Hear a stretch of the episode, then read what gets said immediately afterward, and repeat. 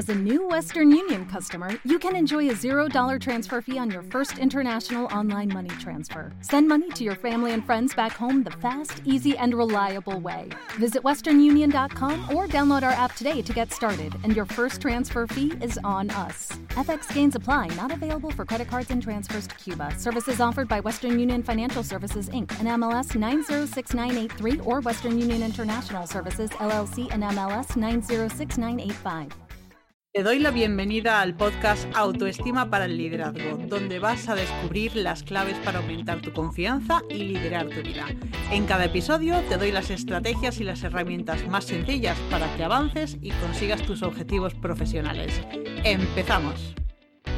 Bienvenida al episodio 230. Hoy voy a responder a la pregunta que me ha hecho Mari Carmen, que me dice, soy muy autoexigente y no me satisface mi esfuerzo y no tener el apoyo de mi pareja para mis momentos de bajón me frustra, porque yo siempre estoy ahí para él y a él le cuesta. El hecho de que no se esfuerce a veces a mí me resulta muy frustrante. Bien, como sabes, para poder hacer esta pregunta y que la conteste en el programa de la semana, lo que tienes que hacer es suscribirte a la newsletter. No solo puedes hacer la pregunta, sino que te llevas un kit gratuito de autoestima, porque quiero que sepas por qué te sientes así, de dónde viene todo esto y cómo puedes empezar a arreglarlo. Y para eso te regalo una clase de 30 minutos que está grabada para que la veas cuando tú quieras un PDF con los ejercicios para que empieces a ver resultados y un audio en el que te cuento cuáles son los principales errores que cometes al hacer estos ejercicios y las estrategias para que dejes de cometerlo. Bien, con respecto a la pregunta que me hace Mari Carmen, eh, bueno, pues eh, hay dos partes, ¿no? Una es la de la autoexigencia, en este caso Mari Carmen y todas las personas que me estéis escuchando, que os sintáis identificadas, podéis ir a escuchar el episodio 185, cómo ser autoexigente sin sufrir, y el 227, cómo controlar lo incontrolable. Voy a dejar los enlaces en las notas del programa. Y me voy a enfocar hoy en hablar de frustración por falta de apoyo de ella habla de pareja, pero en realidad es extensible a tu familia y a tus amigos. Así que vamos a empezar a hablar de este tema. Y la base de esa frustración es un sentimiento de no ser correspondida, porque ella siente que le está dando a los demás, pero los demás no le están dando a ella. Entonces tú piensa en todo eso que estás haciendo eh, para ayudar a esas personas y que esas personas se sientan bien. Y claro, cuando ellos no te responden eh, de la misma forma en el momento en que tú estás pasando por dificultades o te estás sintiendo mal, pues claro, si no te apoyan como tú esperas, pues llega el momento de frustración y quizá puedes estar pensando que esperas demasiado de los demás y bueno, pues que en esta situación pues no sabes cómo actuar porque lo que pasa pues te deprime un montón. Entonces, ese sentimiento de decepción, de frustración, se debe a que no consigues que se cumplan tus expectativas. En concreto, mm, debajo de esa ayuda, eh, muchas veces hay eh, una búsqueda de sentirse amada. Y claro, a cambio, en, realidad, en lugar de recibir ese amor, sientes que no se preocupan por ti. Con lo cual el mensaje es muy duro porque es no eres importante para mí. Sientes que los demás, eh, bien porque no se dan cuenta o porque se dan cuenta y no te ayudan, no te están prestando atención. Entonces, esta búsqueda de amor que por otro lado es muy natural, yo lo he hecho y muchísimas personas lo hacen, tiene una serie de consecuencias negativas, ya que reducen tu autoestima y tu confianza. Y cuando se reduce la autoestima y la confianza, lo que ocurre es que no te sientes segura para tomar decisiones o si eres capaz de decidir, lo que no puedes es poner esas em, decisiones en práctica. Entonces te decía que esto es natural y que a mí me ha pasado porque precisamente yo tenía esa sensación interna de no sentirme amada. Entonces, para corregirlo, lo que hacía era cosas por los demás. Yo siempre ayudaba. La clave de esa ayuda es que eran cosas que esas personas no me pedían. Yo lo que hacía era mirar qué necesitaban y adelantarme a esa necesidad. Pero claro, eh, decía que es perjudicial porque cuando actúas así, no actúas de una forma gratuita o generosa, sino que estás esperando que a cambio te quieran, que te den cariño. Entonces, em, la realidad es que yo, como te digo, no estaba actuando desde la generosidad, sino desde el miedo. Yo tenía miedo a que no me quisieran y pensaba que la única forma de conseguirlo era hacer cosas por los demás. Entonces, la pregunta que yo te hago, si tú eh, te estás sintiendo identificada con esto que te estoy contando, que me ocurría a mí, eh, ¿quién tenía entonces el poder sobre mi felicidad? Obviamente las demás personas. ¿Quién les había dado a esas personas ese poder? Pues yo. Entonces, claro, la cuestión es que yo era la responsable de mi propia infelicidad. Sin embargo, lo que, lo que hago es, bueno, pues me perdono por haber pensado esto, eh, por haber hecho estas cosas, porque en realidad yo lo hice lo mejor que pude. Entonces, esto es correcto. Cuando tú haces las cosas lo mejor que puedes, estás haciendo las cosas bien. Pero ¿qué ocurre? Que te das cuenta de que los resultados no te ayudan. Entonces lo que hay que hacer es buscar una estrategia diferente. ¿Por qué?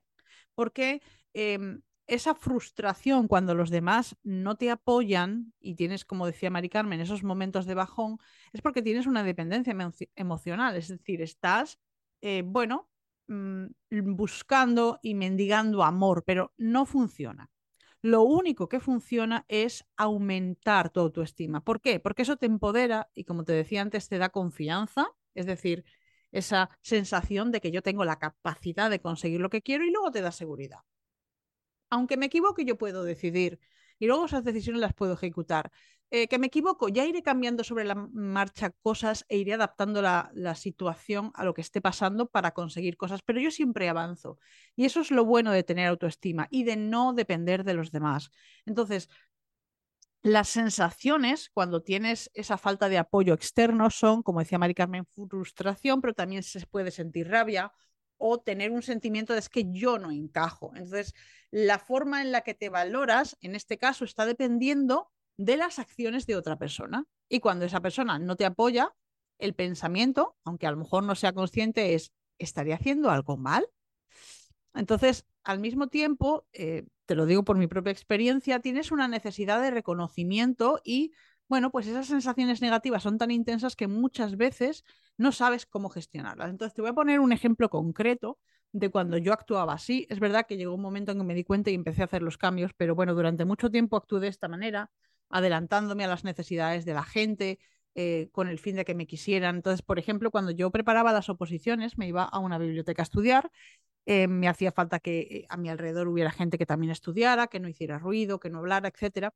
Y yo me di cuenta de que había una chica que además me caía bien, me resultaba simpática, que se sentaba a estudiar y ya está, no molestaba de ninguna manera. Entonces, bueno, pues yo un día empecé a guardarle sitio y ella se sentaba allí y la verdad es que nos llevábamos bien, tal. Y un día, después de muchísimos meses, eh, bueno, pues yo no pude ir a la biblioteca temprano por la mañana y, le pedí por favor que me guardara un sitio. ¿Y sabes cuál es su respuesta? Me dijo, no. Y yo le dije, mm, bueno, no es un capricho, es necesidad, es que no puedo llegar y me dice, me da igual, no te voy a reservar el sitio. Y entonces yo le dije, bueno, llevo meses guardándote sitio a ti. ¿Sabéis qué me respondió? Nunca te lo he pedido.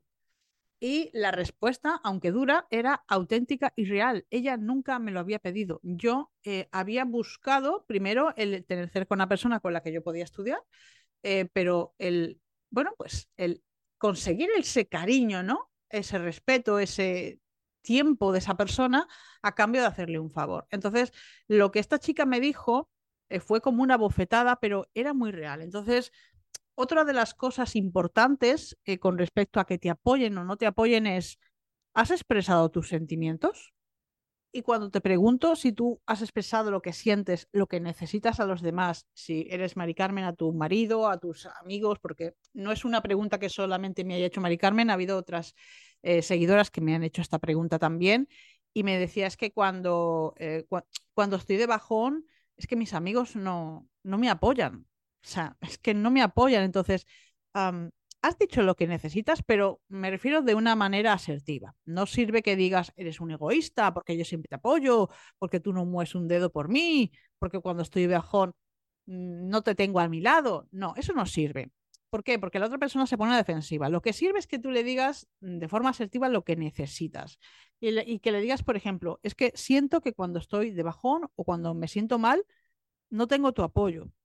Sin darle etiquetas, sin ataques.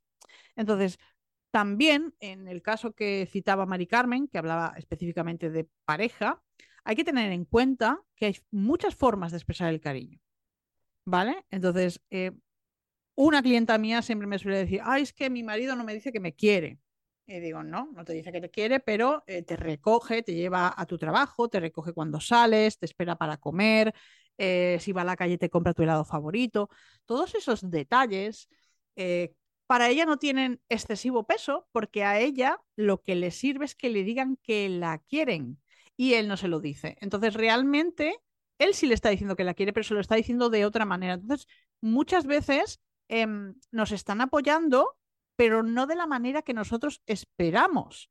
Entonces, y esto pasa mucho en relaciones entre padres e hijos. No, es que mi padre o mi madre no me quiere. Bueno, ¿no te quiere? ¿O no te quiere como tú esperas? Entonces, te lo digo porque yo tengo dos sobrinos que son totalmente diferentes.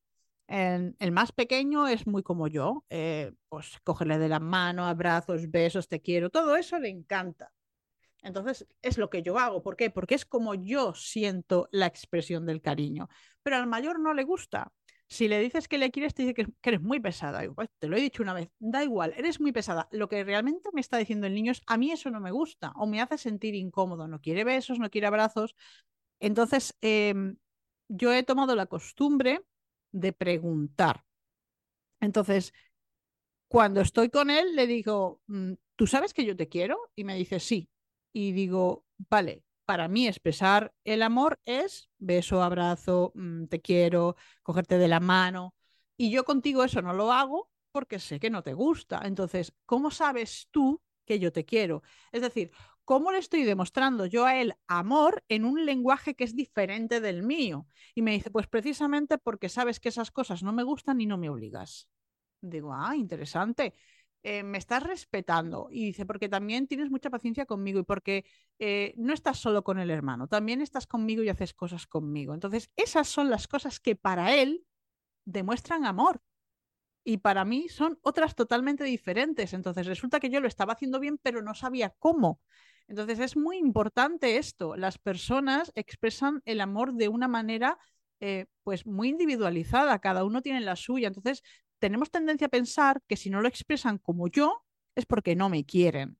Entonces, esto es muy importante. Y el hecho de eso, de, preguntar, y en especial a la pareja, porque imagínate, incluso que lo habéis hablado y que sabéis perfectamente lo que queréis y lo que necesitáis, pero las personas cambiamos. Quiero decir, tú eres ahora como eras hace 10 años, porque yo no lo soy. Entonces, si has cambiado, ¿cómo esperas que los demás sepan lo que quieres? A veces no lo sabemos ni nosotros, o a veces lo sabemos y por una serie de circunstancias o de experiencias que has vivido, pues has hecho ese cambio de idea, ¿no? Entonces, eh, hoy eh, el apoyo puede ser estar a tu lado, pero mañana eh, apoyarte puede ser, oye, que esa persona te deje en paz. Entonces, yo cuando estoy de bajón, como decía Mari Carmen, hay momentos en los que acudo a mis amigos y a mi familia y hay otros momentos en los que me paso días que no quiero hablar con nadie. Entonces, eh, bueno, pues es importante que quizá te sientes apoyada eh, cuando te dejas sola porque te está respetando. ¿Entiendes? Pero esa persona no lo sabe. Entonces es muy, muy importante que te comuniques y que preguntes. Entonces, la situación que está generando frustración es, estás dando más de lo que recibes estás esperando mucho de la gente y te estás decepcionando porque tus expectativas no se están cumpliendo. Entonces, quiero que a partir de ahora pidas lo que necesites de forma asertiva. Y también muy importante que no corgues tú con cosas que son de los demás, que a ti no te corresponden, a menos que quieras. Y eh, en alguna ocasión eh, te he hablado de que hay diferentes formas de comunicación y esto en programación neurolingüística tiene nombre hay personas visuales, auditivas, kinestésicas. Entonces, claro, eh, la persona visual se fija mucho en los detalles. Y una persona que es auditiva, en cambio, te va a decir que te quiere.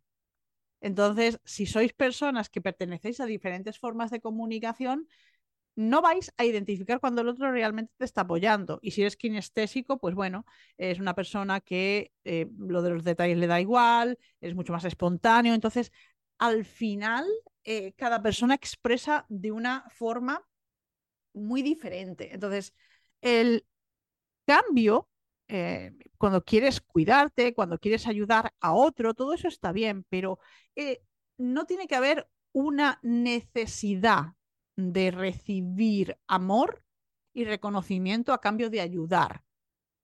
¿eh? El, error es esa esperanza que a veces es inconsciente de, bueno, si doy, en algún momento voy a recibir amor y voy a poder ser feliz. ¿Por qué? Porque la gente nota esa necesidad, la gente nota esa mentalidad de escasez y de carencia. Entonces, lo que hay que hacer es, bueno, como te decía, aumentar la autoestima y generar una situación de abundancia en tu vida. Pero para que la haya, tiene que estar libre de esa necesidad. Entonces, responde a esta pregunta. ¿Tú haces las cosas por los demás esperando que te lo agradezcan? Porque si estás esperando que te lo agradezcan y lo hacen, tú te sientes amada. Pero si estás esperando que te lo agradezcan y no lo hacen, casi en frustración. Entonces volvemos a ese patrón en el que tú has perdido todo tu poder y se lo has dado a otro y no eres feliz porque el otro no hace lo que tú quieres. Y eso es imposible totalmente de controlar. Entonces estamos ante un problema de expectativas, pero también de creencias.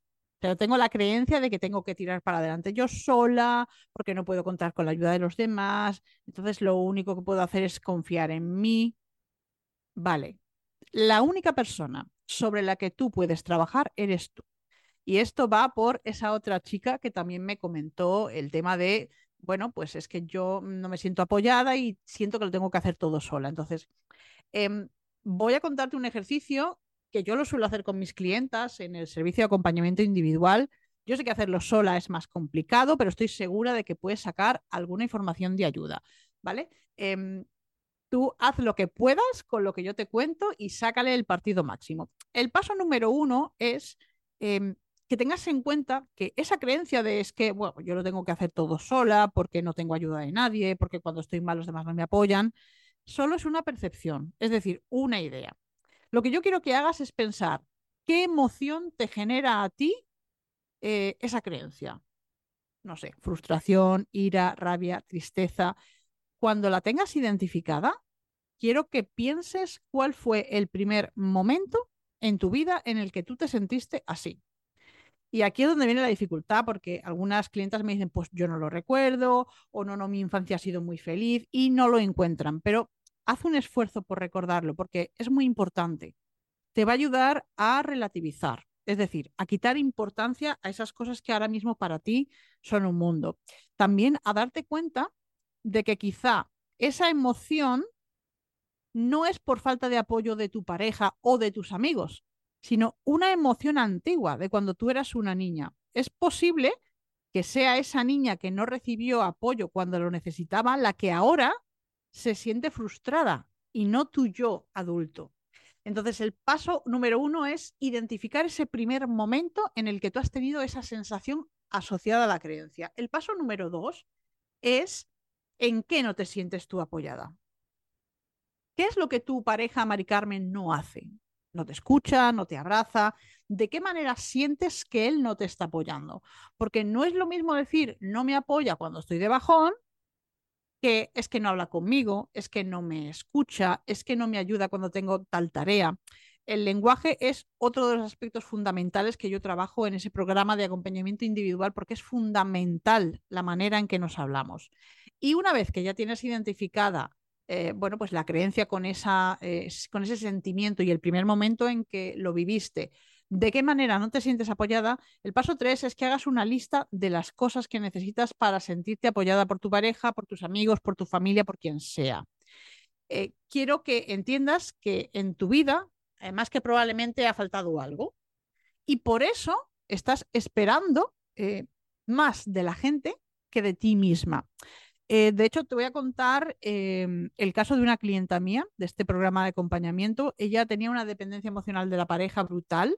Em, decía que lleva muchísimo tiempo intentando averiguar sin éxito por qué se sentía así. Cuando trabajamos este tema en nuestras sesiones, primero hacemos un trabajo de fortalecimiento de la autoestima y cuando ya la persona está fuerte, ahí es donde entramos a analizar eh, como a partir de la tercera sesión, empezamos a analizar esto, ¿no? Entonces ella me, decía, no, no, si mi infancia fue estupenda. Y empecé a hacerle preguntas sobre esas cosas que ella consideraba normales y la realidad es que había ahí algo eh, que ella había considerado normal, muy, muy, muy normal, y que cuando salió a la luz, eso que a ella le parecía normal y que la realidad es que es muy frecuente en muchas familias, no, no quiero dar excesivos datos porque, porque es una cosa trabajada en sesiones individuales y yo siempre mantengo, a menos que la persona haga una entrevista y lo cuente en primera persona, yo siempre mantengo estas cosas eh, en privado, pero eh, de forma general sí puedo contar em, que a ella le marcó muchísimo y la marcó hasta el punto de que ella eh, mm, se metió en su cabeza la creencia de yo no soy importante, de yo no me merezco el apoyo de los demás, de estoy sola frente al mundo. Y estas creencias, por esto que ella vivió en su infancia, que consiguió averiguar qué es y conseguimos trabajar, eh, le generó esa dependencia emocional y ese hacer todo por los demás, ese no saber decir que no. Al final a ella no le quedaba tiempo y lo que hacía con toda esta actitud era reforzar ese sentimiento de no ser importante, porque si yo soy importante, al final tengo tiempo para mí, pero ella nunca lo tenía. Y pues evidentemente, como en el caso de Mari Carmen, cuando necesitaba ayuda de las personas a las que ella ayudaba, no recibía la ayuda. Esto a su vez reforzaba ese sentimiento de no me merezco el apoyo de los demás y estoy sola. Entonces, para ella, el mero hecho de averiguar lo que le pasó eh, fue un sentimiento de liberación, o sea, el 50% de la carga, puff, desapareció en ese momento. Después seguimos trabajando su autoestima y progresivamente empezó a abandonar ese rol de complacer a los demás eh, y empezó a enfocarse en sus necesidades y en satisfacerlas ella. Y eh, bueno, pues empezó a ayudar a los demás, ya lo estaba haciendo, pero empezó a ayudar desde otro punto de vista. Ya no esperaba cariño a cambio. Ya ella se sentía válida por sí misma y entonces eh, uno de los patrones que me decía es que no puedo dejar de comer, es que tengo mucha ansiedad. Bueno, pues dejó de comer por ansiedad, se apuntó al gimnasio, hizo un importante cambio de estilo de vida e incluso otro de los pilares de su baja confianza, que ella me decía, bueno, porque yo tengo un trabajo y mi jefe está muy contento conmigo, pero yo no tengo formación, yo no tengo título, yo esto lo he aprendido en el día a día trabajando y ella se sentía menos por ese motivo. Bueno, pues ha hecho un cambio y ha empezado un curso eh, no solo por tener un título, sino que es un curso para tener eh, una formación más elevada, es decir, para progresar profesionalmente. Entonces, si tú también quieres hacer una pregunta como Mari Carmen, quiero que te suscribas a la newsletter, te voy a dejar el enlace, te vas a llevar ese kit gratuito de autoestima y eh, bueno, pues esto es lo que te quería contar en el episodio de hoy. Espero que te haya ayudado. Compártelo con otras personas a las que tú creas que les pasa lo mismo, porque al final a todas nos pasa igual, solo que la mayoría de la gente no te lo va a decir. Así que nada más por esta semana. Nos escuchamos el próximo martes. Hasta luego.